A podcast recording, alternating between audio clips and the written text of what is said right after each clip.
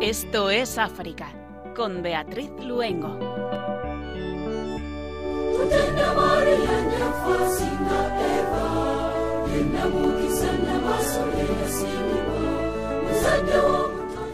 Muy buenas tardes a nuestros queridos oyentes de Radio María. Mónica Martínez en el control de sonido y Beatriz Luengo, quien les habla, les saludamos como cada 15 días en esta hora africana, que hoy nos lleva al sureste de África, a orillas del Océano Índico, a la República de Mozambique.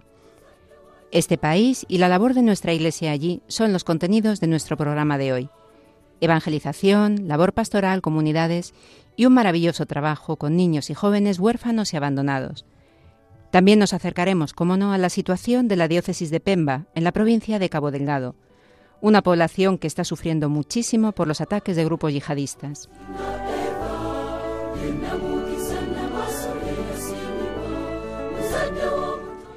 Contaremos con el testimonio del padre somasco Pedro Antonio López Ruiz, que lleva viviendo 16 años en este precioso país, Mozambique. Hace pocos días se conocía la noticia de la erupción del volcán en Giragongo, en la República Democrática del Congo, muy cerca de la ciudad de Goma. Allí reside una comunidad de misioneros salesianos que se han visto afectados como el resto de la población, y desde allí lanzan un mensaje de ayuda.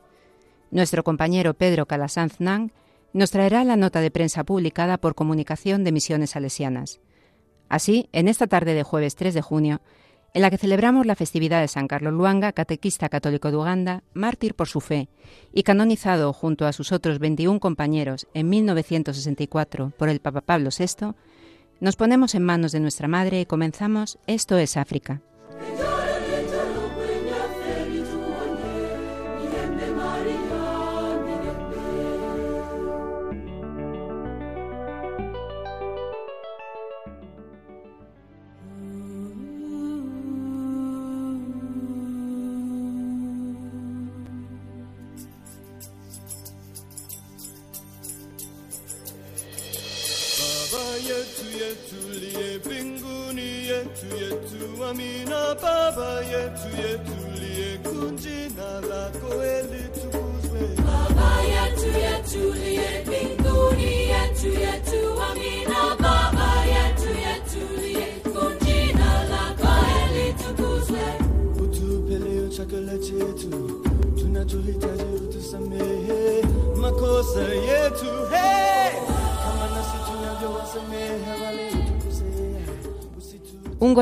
Corazón de la frágil iglesia de la diócesis de Niamey. Comenzamos en Níger.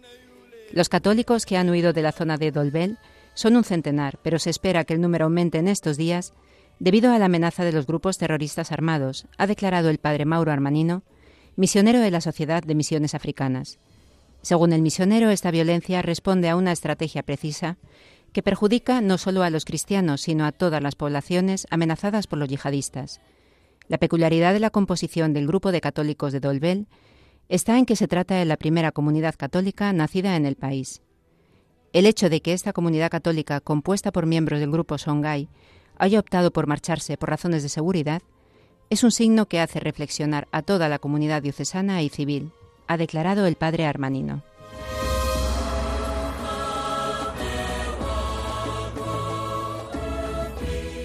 Malí dimiten el presidente y el primer ministro tras el golpe del antiguo líder de la Junta Militar. Los dos mandatarios presentaron el pasado miércoles 26 de mayo su dimisión, un día después de que el vicepresidente Asimi Goita anunciara su cese tras su detención la jornada del lunes. Según informaciones recogidas por el portal maliense Malijet, la dimisión ha sido presentada en presencia de una delegación de la Comunidad Económica de Estados de África Occidental, que se ha trasladado al país africano para mediar en esta crisis. Goita ha indicado que el proceso de transición sigue su curso normal y que las elecciones previstas se celebrarán en 2022, si bien su golpe de mano revela la importancia de los militares en el proceso, a pesar de estar encabezado por figuras civiles.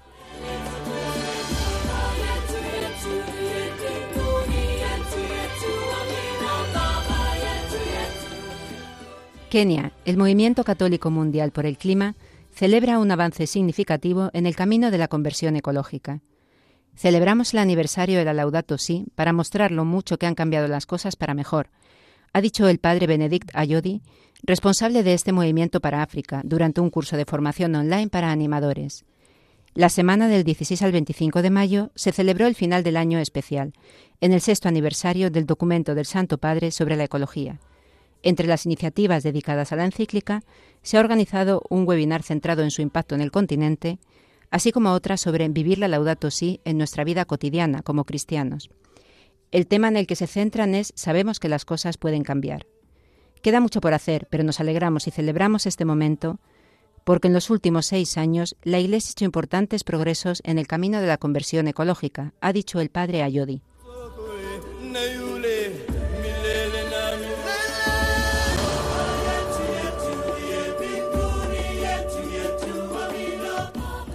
Nigeria, un sacerdote asesinado y otro secuestrado en el estado de Katsina. Es el balance del asalto perpetrado por hombres armados no identificados contra la parroquia de San, Vicente, Ferrer en Malumfasi. El sacerdote asesinado era el padre Alfonsus Bello, mientras que el secuestrado es el padre Joy Keke. Cientos de manifestantes salieron el pasado 24 de mayo a las calles de Abuya, la capital federal de Nigeria, para protestar contra los crecientes casos de secuestros que están afectando a los ciudadanos de todos los grupos sociales. El arzobispo de Kaduna, Su Excelencia Monseñor Matthew Hassan Cuba, ha dicho que Nigeria es un estado confuso y sin dirección, mientras el arzobispo de Yola, Monseñor Stephen Damimanza, ha indicado que los ciudadanos están perdiendo la confianza en el gobierno porque no está cumpliendo su principal responsabilidad constitucional, que es la protección de la vida y la propiedad de sus ciudadanos.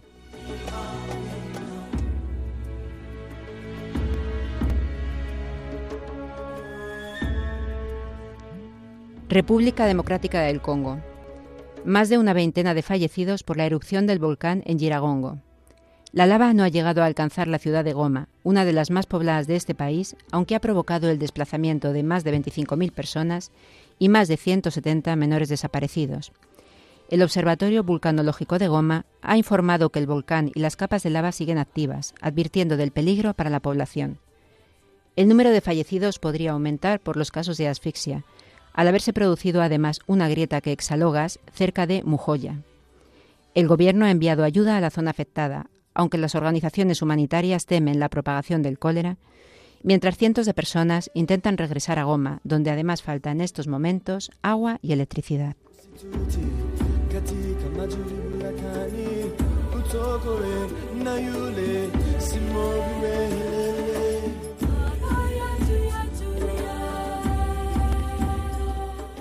Costa de Marfil, jóvenes cristianos y musulmanes unidos por el deporte para trazar el surco de paz. Esta iniciativa se inscribe en una lógica de recurrir a los jóvenes de diferentes confesiones religiosas para trazar surcos de paz en la perspectiva de la reconciliación de este país. La iniciativa promovida por el Instituto Teológico de la Compañía de Jesús de Avillán pretende promover la hermandad entre jóvenes cristianos y musulmanes y se ha centrado en diferentes actividades deportivas.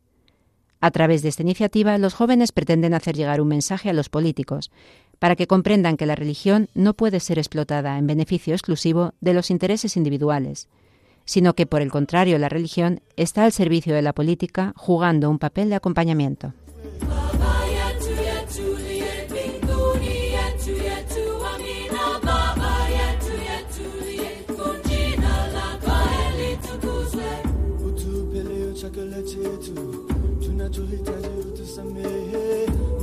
say it to hey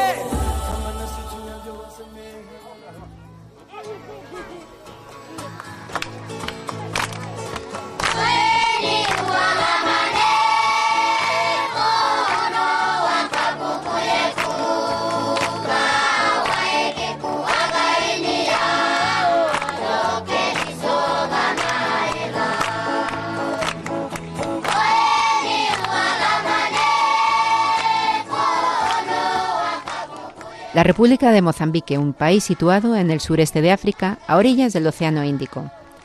Los portugueses pusieron el nombre a Mozambique, inspirándose en la isla de Mozambique que deriva de Musa al-Bik o Mosa al-Bike, un comerciante árabe que visitó y se estableció en esta isla. Sofala es una de las provincias de este país, una provincia conocida muchos siglos antes de la llegada de los portugueses. Cuando estos llegaron a través del Cabo de Buena Esperanza, fueron informados del comercio que se generaba en Sofala.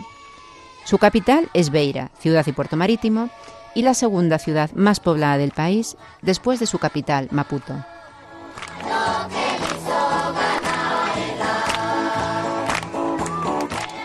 El padre somasco Pedro Antonio López Ruiz lleva 16 años viviendo en este país, actualmente en Beira, en Sofala.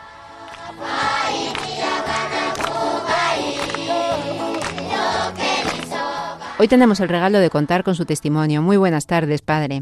Buenas tardes, buenas tardes. Bueno, le damos la bienvenida a Esto es África y lo primero que nos gustaría, para que nuestros oyentes puedan conocer bien la, orden de los padres somascos, que nos contara un poco sobre el fundador y sobre el carisma de la congregación. Pues muy bien, mira, la congregación se remonta al 1500. Eh, es una congregación que nace en Italia, como podéis entender, 1500 alrededor de los tiempos de la Reforma, y el fundador es San Jerónimo Emiliani. Jerónimo Emiliani, ahí en el que nació en el 1486, ahí por el 1528 eh, después él era, bueno, era militar, era senador en la República de Venecia, por tanto veneciano, pues tiene unas desagradables experiencias militares, donde mm, en la liga, la liga de Cambrai, vence a la República de Venecia, eh, se encuentra en el castillo de Castelnuovo de Cuero, defendiendo esa fortaleza, y es hecho preso por el enemigo, ¿no? Entonces, de alguna manera, su vida eh, anterior, como militar, como político, como noble, pues se viene abajo, ¿no? Mm, estando en los calabozos mm, del enemigo, por de una manera misteriosa, él eh, en algún momento, pues, eh, reconoce de que ha sido asistido por la Virgen María. Él recurre a las oraciones que su madre pues, le había enseñado de pequeño, ¿no? Y sale libre de la, de la cárcel. Al momento que sale de la cárcel se encuentra con, otro problema. Dice, ¿cómo atravieso ahora el campo enemigo sin ser visto? Vuelve a recurrir a la Virgen y pasa pues, por el medio del enemigo liberado. Consigue llegar a la ciudad de Treviso y mm, desde ahí pues su vida empieza a cambiar. Él sigue siendo por algunos años militar y todo eso, pero en un cierto momento como que esa vida ya no le, no le atrae. Eh, en 1528 aparece una gran epidemia de peste en la República de Venecia y él se empieza a dedicar a las necesidades pues del prójimo. En este caso, asistir a enfermos de peste, empieza a asistir también a, a huérfanos y así empieza a cambiar su vida, es decir, que él es un laico comprometido, nunca se hizo sacerdote ni entró en ninguna congregación y sí consiguió contagiar eh, el entusiasmo este de la caridad pues a todos, ¿no? Consiguiendo un grupo de personas que lo ayudan, estando con él físicamente y también lo ayudan pues estratégicamente, incluso económicamente, y también grupos de sacerdotes que se mm, emprenden con él esta aventura. Entonces la compañía, la llama compañía también, tipo a los jesuitas, Compañía Jesús, pues él lo llamaban, ahí lo llamaban Compañía de los Siervos de los Pobres. De esta manera, pues van saliendo de los territorios de Venecia, van por el resto de Lombardía y otras ciudades y van abriendo y haciéndose cargo de los huérfanos. De esta manera la congregación va naciendo hasta que eh, viene reconocida como congregación y eh, con el concilio de Trento pues sufre una modificación mm, del nombre, que le digo regular en Somascos. Somascos es, eh, viene de una, de una aldea, un pueblecito de la provincia de Bérgamo, llamado Somasca, donde de alguna manera quedó ahí eh, como su cuartel general, digamos, ¿no? Donde estaba el epicentro de la congregación y donde él mismo fallece. Él muere ahí. Ahí están las reliquias de San Jerónimo Emiliani y así es como la congregación pues se va dedicando desde esos tiempos hasta hasta ahora pues eh, sobre todo en la asistencia a los huérfanos, a la educación de la juventud abandonada. De esta forma, pues también en el 1900 la congregación empieza a salir fuera de Italia, se va extendiendo, eh, llega a España y se va extendiendo también por América, América Latina, hasta este momento, la actualidad, donde ya está presente en cinco continentes. Y padre, esta vocación de, siervos de los pobres, ¿no? Y sobre todo muy enfocada en los huérfanos, en la juventud abandonada, ¿a qué lugares de África exactamente les ha llevado? En África, en estos momentos, eh, la congregación está en Nigeria y en Mozambique. ¿eh? Y ahora nos vamos a ir a donde, bueno, ya usted 16 años en Mozambique y nos vamos a ir a, Beira, donde, donde está usted viviendo, la capital de la provincia de Sofala. Efectivamente. Decíamos que era una de las ciudades más pobladas de Mozambique, pero nos gustaría que nos contara, por favor, un poco cómo es Beira y esta provincia de, Mozambique a la que pertenece. Bueno, mm, vamos a ver. Eh, Beira, el nombre es eso porque está a la orilla del mar a Beira de Mar y entonces Beira es una ciudad que nace no nace por intención, digamos, primero política hacer una ciudad ahí, sino que Beira se encuentra estratégicamente en la mitad, en medio de Mozambique. Mm, abajo está Maputo, que es la capital, y que prácticamente está más en África del Sur que, que en Mozambique, y yendo hasta arriba Cabo Delgado, la zona mm, norte de, Mozambique. Entonces, Vera nace como una ciudad portuaria, un puerto. Lo primero que nace es un puerto.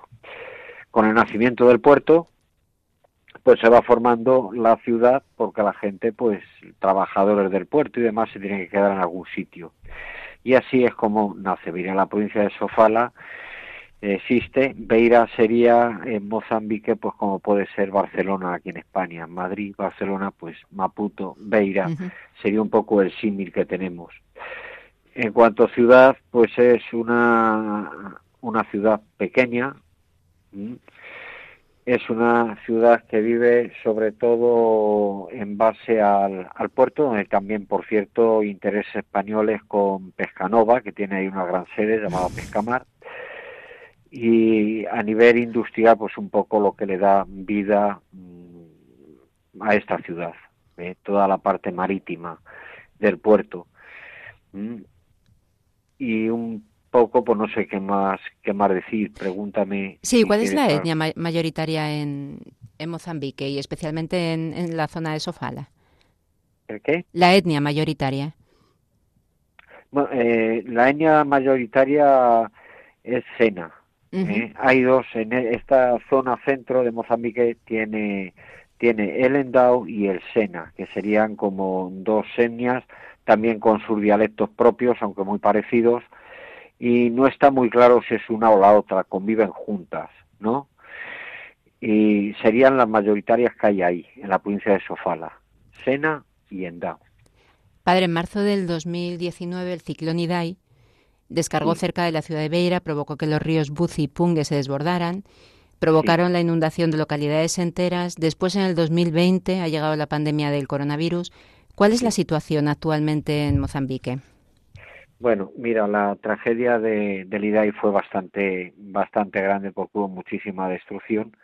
Hay un, el distrito de Busi, que es un distrito importante en la provincia de Sofala, quedó prácticamente destruido por esas inundaciones si bien las cosas pues con el tiempo se han ido y la ayuda internacional pues se han ido recuperando no eh, esa fue una catástrofe efectivamente tremenda de destrucción.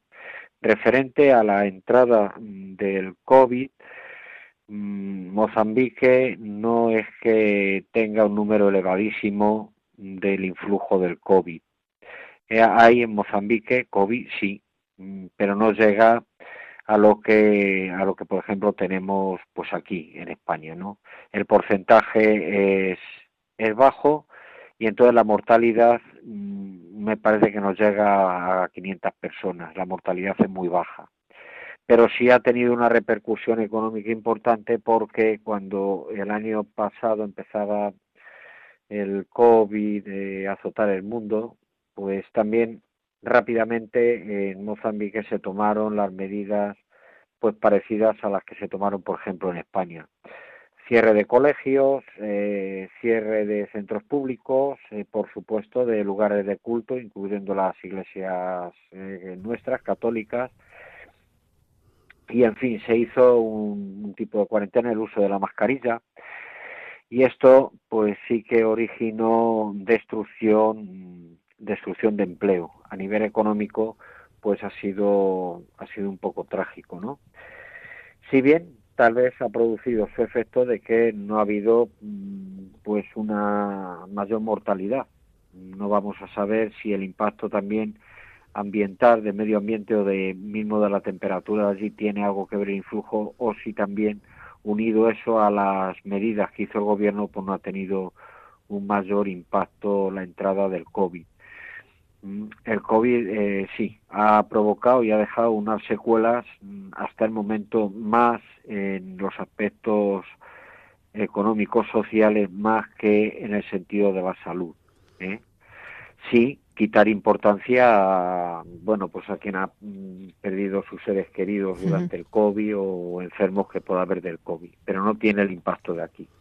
Bueno pues bendito sea Dios si, si es así. Sí en África del Sur por ejemplo el impacto fue mucho mayor. Cierto, sí. De hecho, se cerraron las fronteras Mozambique, África del Sur durante bastante tiempo, porque me imagino que, como ya sabéis, y se venía diciendo en la televisión también aquí, en África, uno de los países más afectados del COVID, pues era precisamente África del Sur, del cual Mozambique es vecino. Padre, cuéntenos en, en Beira, ¿cuál es la misión que, con la que están allí los padres somascos? Bueno, pues en Beira tenemos un orfanato y tenemos una escuela profesional. Entonces, eh, en Beira se, eh, se, está trabajando a nivel de, chicos de la calle, menino de rúa, dicho en portugués, ¿eh? Eh, en coordinación también pues con las autoridades locales. El fenómeno de los meninos de rúa, de los chicos de la calle en las ciudades de Mozambique pues es bastante extenso, ¿no? Por diferentes motivos. No existe un, tipo de articulación social como la que conocemos aquí en Europa.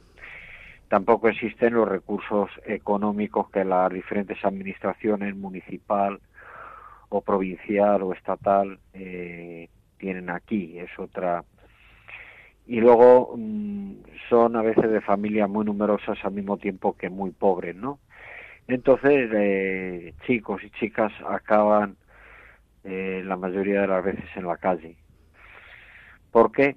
Pues por muchos motivos. Puede ser que hay, mm, bueno, pues falta de alimentos, recursos materiales, y entonces, si el niño no come en casa, se lo va a buscar fuera. Puede haber también mm, motivos pues de, de malos tratos.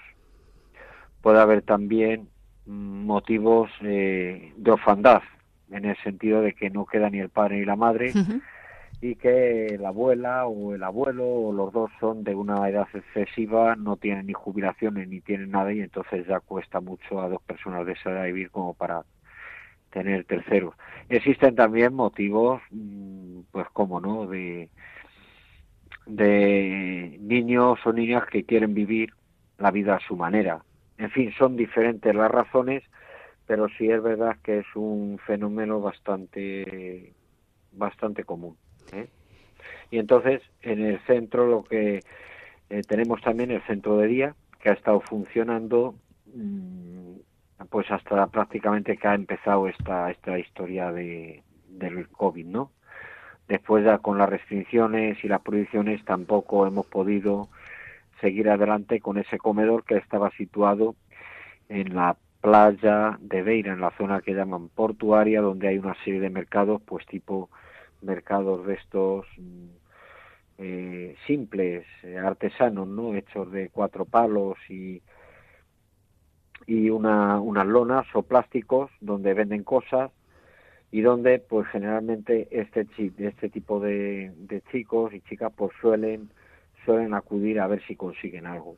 Y ahí eh, funcionábamos con un con un centro de día donde se les proporcionaba la alimentación y donde también pues se le daba una cierta asistencia pues para poder ir a la escuela eh, ayuda también a nivel de documentos arreglar algún documento entrar en contacto con las familias saber si se podía hacer de mediación pues para resolver posibles problemas que podían existir entre ellos y la familia etcétera etcétera dentro de los casos más peculiares que podía haber había hasta chavales que habían venido de otras provincias y que de alguna manera habían venido a acompañar a algún familiar. El familiar con este chico pues había llegado a la ciudad, había desaparecido y el chico pues había quedado en la ciudad. Esto, este caso es bastante común en los transportes pues de gente que lleva a, a estos niños o jóvenes y aparecen abandonados en las ciudades. Y entonces había casos en los cuales se veía que era mejor el internamiento, el ingreso en un centro permanente, ¿no? En un centro de, acogida. Y en esto es en lo que los padres somascos estamos trabajando en la ciudad de Beira.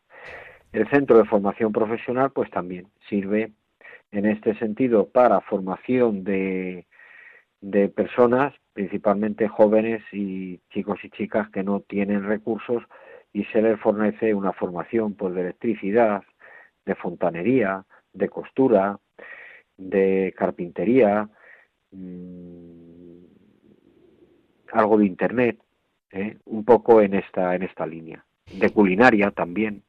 Padre, sí que nos gustaría que nos comentara un poco, porque aunque no, nos podemos imaginar ¿no? cómo es ese mundo de los huérfanos y de los niños en la calle, pero sí que nos contara un poquito más cómo es para que, bueno, cómo es la realidad, ¿no? No lo que tenemos en nuestra imaginación. Y también cómo se acercan a ellos, porque no debe ser muy fácil acercarse a, estos niños, a estos jóvenes que llevan tanto sufrimiento dentro. Bueno, vamos a ver. Eh, por características suelen ser, eh, en general mozambicano, personas bastante abiertas. ¿eh? Sí que, en líneas generales, no les cuesta mucho abrirse, por lo cual facilita de alguna manera. Claro, en el caso de este tipo de chicos también, también se te acercan y también pues te dejan caer algunas cosas. Mm, pues por ejemplo, si preguntas por qué está en la calle, pues mm, te va a decir eh, alguna cosa, te va a decir que no tiene a nadie, o que es que la abuela mm, pues no tiene recursos, te dice algo y de ese algo que te dice, pues a lo mejor si te dice cinco cosas, hay una que te sirve de hilo, porque las demás son un poco una invención pues eh, psicológica, ¿eh? como para un poco envolver el, el resto, y entonces pues vas trabajando desde ahí. Es algo que se va haciendo también en el, en el tiempo, ¿no? Sin coger directamente el problema, pues hay otro tipo de situaciones. Pues, por ejemplo, pregunta, si no estudias, ¿por qué? Ah, pues porque no puedo, porque nadie me paga la matrícula del colegio o porque no tengo cuadernos. Bueno, y si yo te resuelvo el asunto de los cuadernos, ¿estudias? Ah, pues sí. Y va, se va entrando así. Y desde ahí, pues se va, se va, pues van saliendo cosas, ¿no? Cosas que te ayudan al mismo tiempo pues a ayudar. Es un trabajo también de una cierta psicología, ¿eh? porque en el tiempo y en el contacto vas conociendo más la realidad, la realidad mm, que te permite también ir entrando, pues porque eh, a medida que vas conociendo a la persona, la persona pues también se te va abriendo. La realidad pues es que eh, es un trabajo de asistente social ni más ni menos que parecido al que hacen aquí los asistentes sociales. Solamente que mm, las dificultades allí pues son, mm, son más complicadas, porque muchas veces, la mayoría de las veces, eh, estos chicos o chicas lo que no quieren es volver precisamente a su entorno familiar. Y entonces cuesta mucho más. ¿eh? Entonces ahí se brindan oportunidades de ver qué es lo que se puede hacer. También abiertamente existen los que te dicen que te agradecen todo, pero que prefieren estar en la calle. Así. De hecho, pues de nuestro centro, algunos que han ido y voluntariamente han querido venir, han durado 10 días.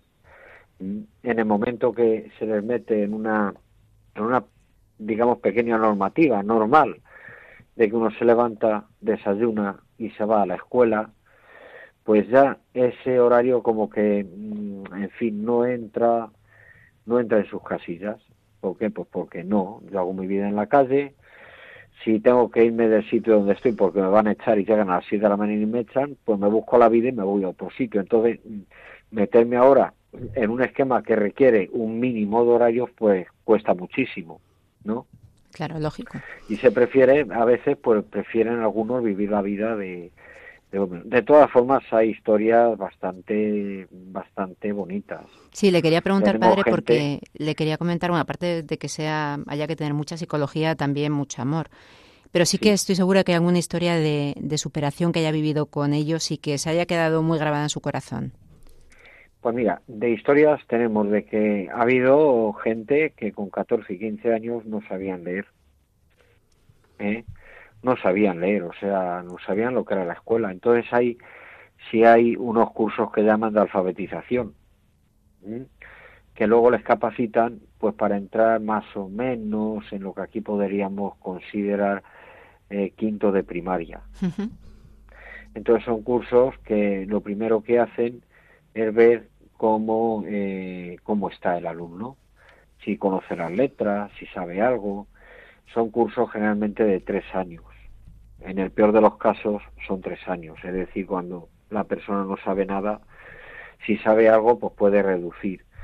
Y tenemos gente que empezó así. Tenemos gente que empezó de esta manera y que ahora están en la universidad.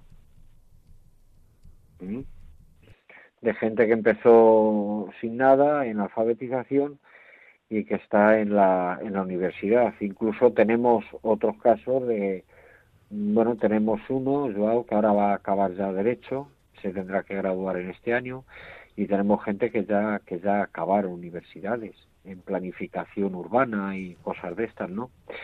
Y estas historias, pues son siempre porque ves ves que los esfuerzos realizados, pues eh, han servido para algo, más que haya servido lo que eh, nosotros hayamos podido hacer lo bueno está en que ellos han sabido aprovechar la ayuda que se les ha brindado, ¿no?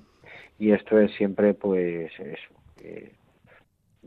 pues después de, acercarnos a, estos niños de la calle y, y, poniéndolo sobre todo en el corazón de la Virgen, ¿no, padre? Claro pues, que sí. No, pues ahora vamos a, bueno, todas esta, estas historias que ha compartido con, con, nosotros, nos vamos a acercar a Mozambique con lo que seguramente más identificamos de todo el continente africano, ¿no? Que es su música. Sí. Vamos a escuchar esta preciosa música tradicional que nos llega precisamente desde Sofala, desde Beira. Sí.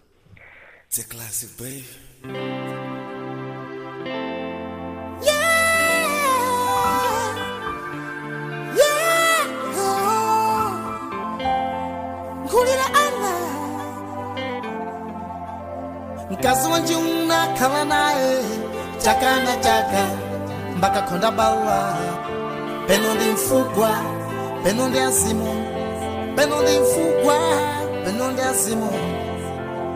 Kasi wanji una kala nae, chaka na chaka, mbaka konda bawa. Benonde fukwa, benonde asimo, benonde mfukwa, benonde asimo. Benonde asimo.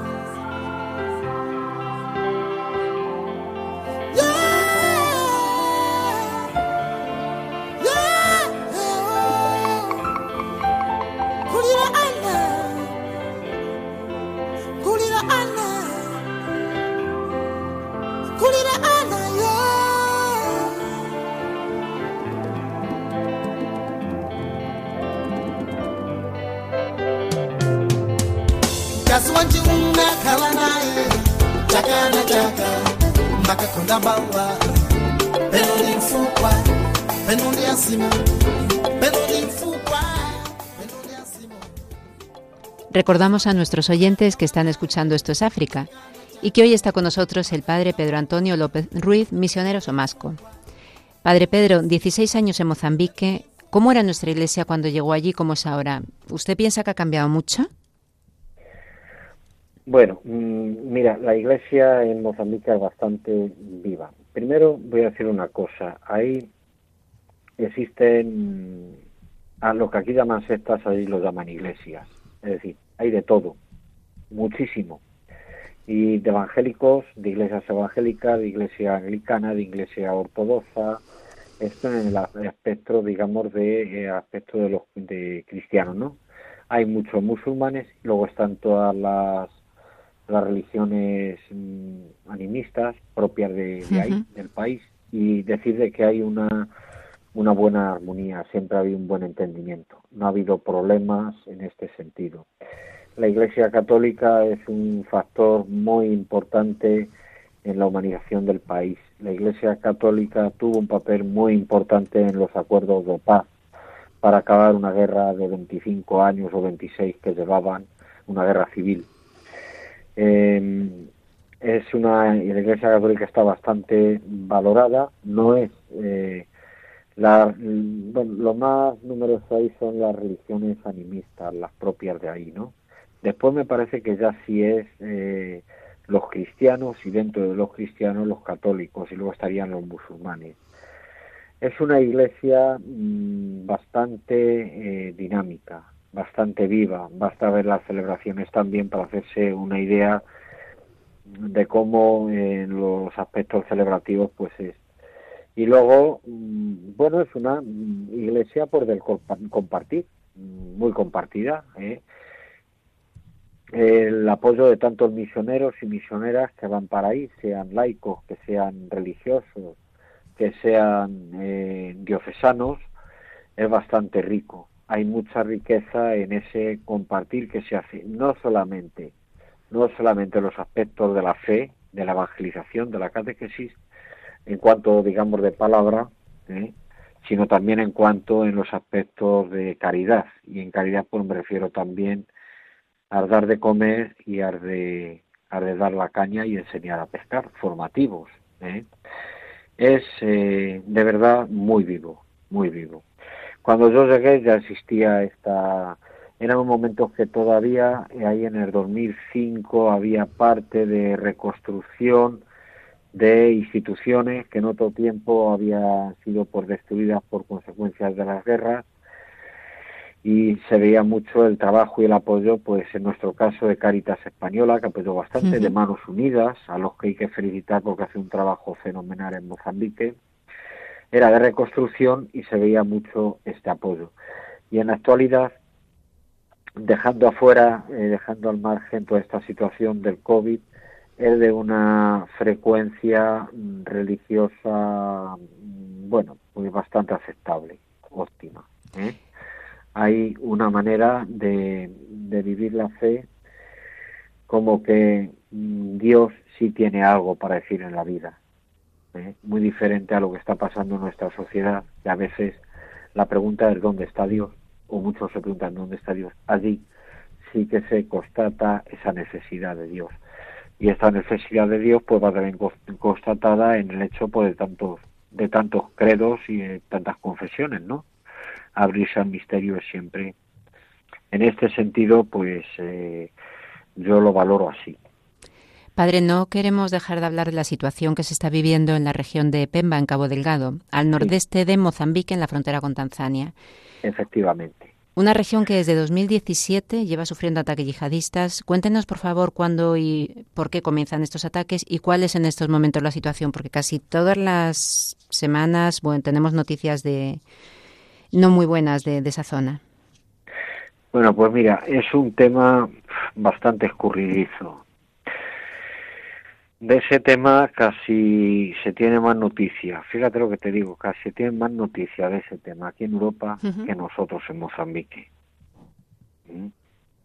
A veces en Mozambique se saben cosas o sabemos cosas, pero no porque en Mozambique se hable de eso, sino porque vienen de fuera. ¿eh? Vienen pues de Portugal o de Italia o de aquí, de España, salen de fuera y nosotros nos enteramos así Mm, hay que considerar de que ahí se han encontrado, bueno, pues se han encontrado gas natural, se han encontrado una serie de bienes. Es una provincia, mm, por tanto, rica para la explotación. Eh, se está consiguiendo una evacuación porque la gente se está marchando con estas cosas que están pasando ahí.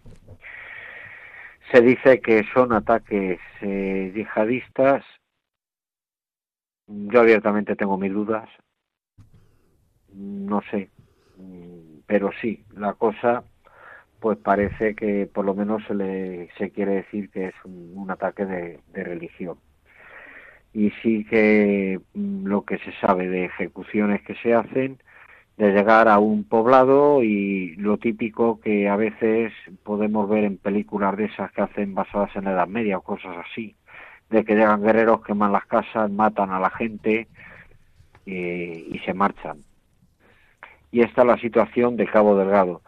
Sabéis que don Luis, que era el obispo de, ahí, de Pemba, pues él de Brasil se fue de vacaciones a Brasil y le han dado una diócesis allí mismo en Brasil para que se quede y no vuelva. Había tenido amenazar de muerte porque denunciaba la situación de lo que estaba pasando en Cabo Delgado y es un conflicto serio es una situación además que ha preocupado especialmente al Santo Padre y también a, todos los obispos de, África Austral. ¿Cuál piensa, Padre, que puede ser el papel de la Iglesia en la consecución de la paz? Porque antes hablaba de este papel tan importante que había tenido la, Iglesia pues en esa guerra de, que hubo en Mozambique, que duró tres lustros, si no me equivoco. Sí, sí, ¿Y cuál puede ser ese papel que puede tener la Iglesia ahora en, en la situación de Cabo Delgado? Mm, bueno, a mí me parece de aquella vez fue la comunidad San Egidio que la comunidad San Egidio ya sabes que ocupa muchos espacios de estos de la paz. Pues tal vez podría ser algo encaminado así, en intentar algo desde esta óptica, de la comunidad San Egidio, la, también las relaciones mm, bilaterales Mozambique-Santa Sede. El Vaticano tiene enunciatura apostólica en Maputo.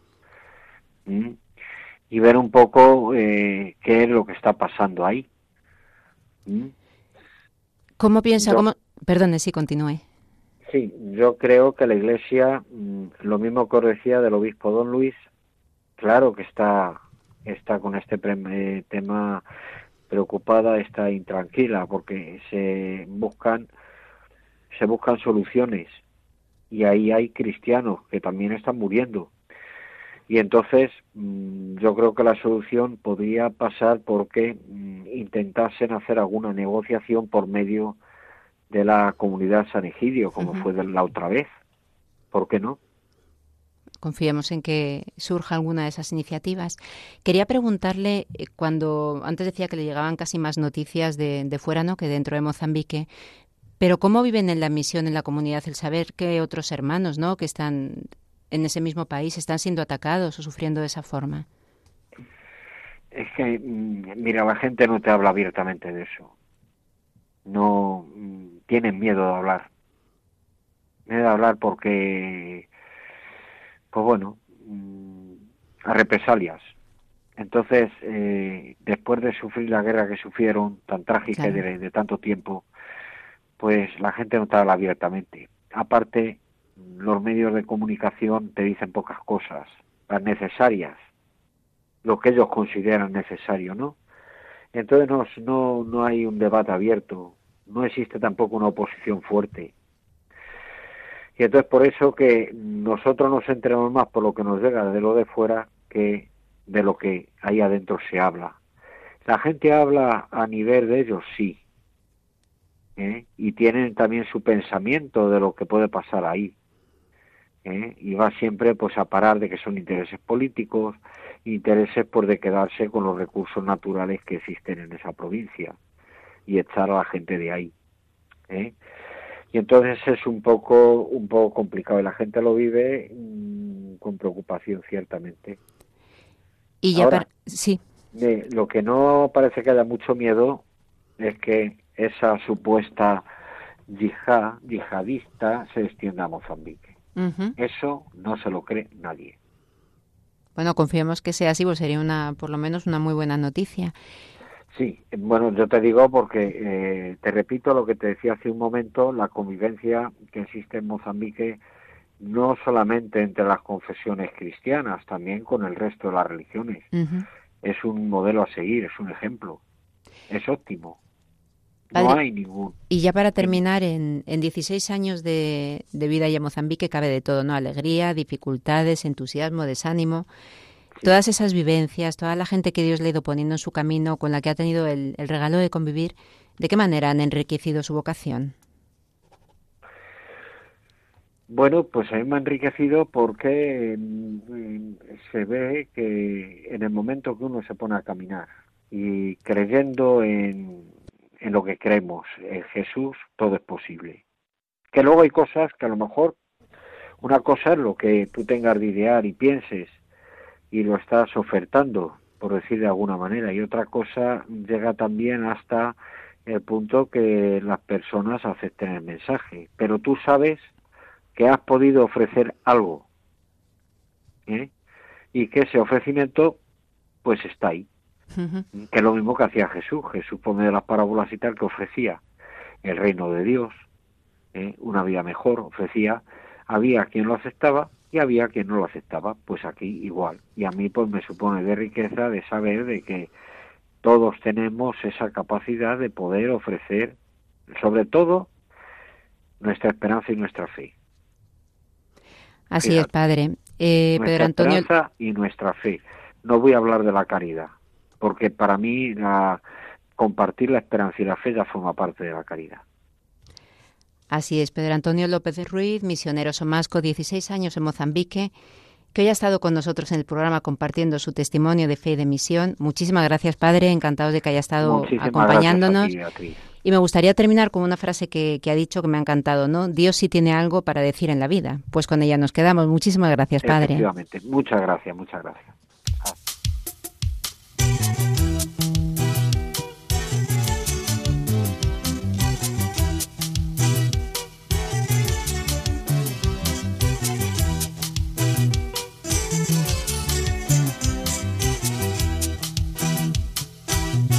Hace pocos días se conocía la noticia de la erupción del volcán en Giragongo, en la República Democrática del Congo, muy cerca de la ciudad de Goma. En esta ciudad, precisamente, hay una comunidad de misioneros salesianos que se han visto obligados a desplazarse junto con los menores de los que se ocupan. Comunicación de Misiones Salesianas ha emitido una nota de prensa en la que trasladan la situación en la que se encuentra esta ciudad tras la erupción, así como en la que se encuentra la comunidad salesiana. Nos la trae nuestro compañero Pedro Calasanzna.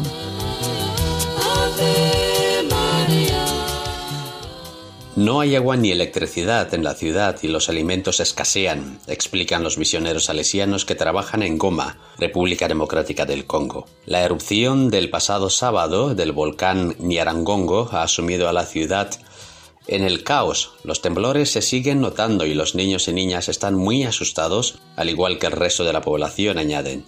Han fallecido al menos 32 personas, más de 3.000 personas cruzaron la frontera con Ruanda. Y los daños son enormes, más de 5.000 personas se han quedado sin hogar. Y la evaluación continúa. Hay fallecidos, heridos, personas desplazadas, menores que se han perdido, casas e infraestructuras hechas cenizas, cuentan los misioneros a la vez que lanzan un mensaje de socorro. Necesitamos ayuda de manera urgente para superar esta catástrofe, alertan los misioneros salesianos. La erupción del volcán llega en un momento en el que las necesidades humanitarias son ya enormes en la zona de región de Kivu del Norte, donde más de 3,2 millones de personas sufren una grave inseguridad alimentaria. Esta nueva catástrofe supone un sufrimiento extra para una región que está pasando por dos pandemias, el ébola y el coronavirus, por episodios de violencia con asesinatos, como los ocurridos hace unos meses en la ciudad. No podemos dejar sola a una población que está sufriendo, explica Eusebio Muñoz, director de Misiones Salesianas. Como para la población de Goma, la erupción de Niarangongo ha sido un golpe para los misioneros salesianos que han tenido que ser evacuados junto a los niños y niñas a los que atienden. Fue un milagro que la lava se parase a escasos metros de nuestro centro, cuentan los misioneros.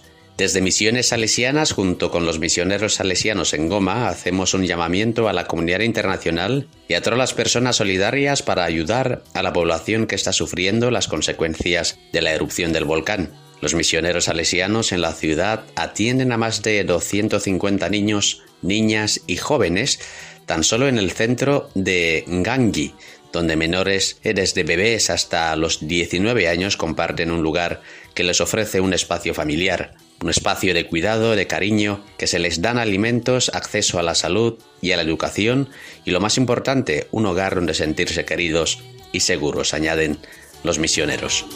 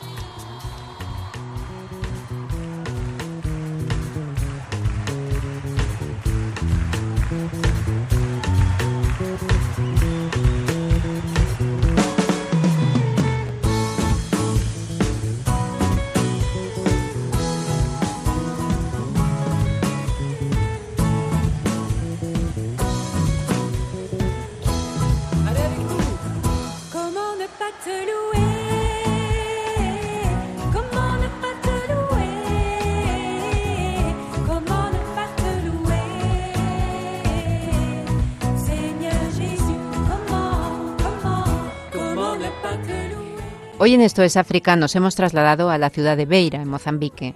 Con el padre Pedro Antonio López Ruiz, misionero somasco, hemos podido compartir su testimonio después de 16 años viviendo en este país. Cómo es el trabajo de la Orden de los Padres Somascos allí, su labor con los niños y jóvenes, la Iglesia en este país y, por supuesto, la situación en la provincia de Cabo Delgado. Y nuestra Iglesia, nuestros misioneros siempre protegidos por María, cerca de quien más lo necesita y compartiendo su misma realidad en este caso de la ciudad de Goma, tras la erupción del volcán en Girogongo.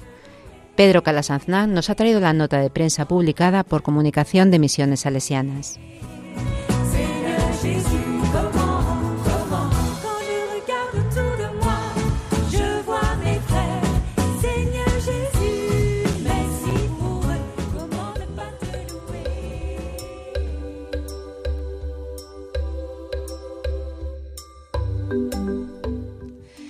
Y así se nos ha pasado el tiempo en este precioso 3 de junio, día en que celebramos la festividad de San Carlos Luanga. Muchísimas gracias al Padre Pedro Antonio López Ruiz, de la Orden de los Padres Somascos, por compartir con nosotros su tiempo y su preciosa vocación. A Pedro Calasad por su colaboración en el programa y a Mónica Martínez en el control de sonido les damos también las gracias. Y por supuesto a ustedes que nos han acompañado en este rato precioso en que después de la Santa Misa nos trasladamos al continente hermano. Les invitamos a que nos escriban a nuestro correo electrónico esto es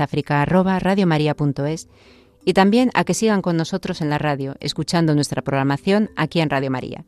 Terminamos hoy con música, con una canción de gloria y adoración al Sagrado Corazón de Jesús que nos llega desde la República Democrática del Congo. Que la Virgen les guarde y les acompañe siempre.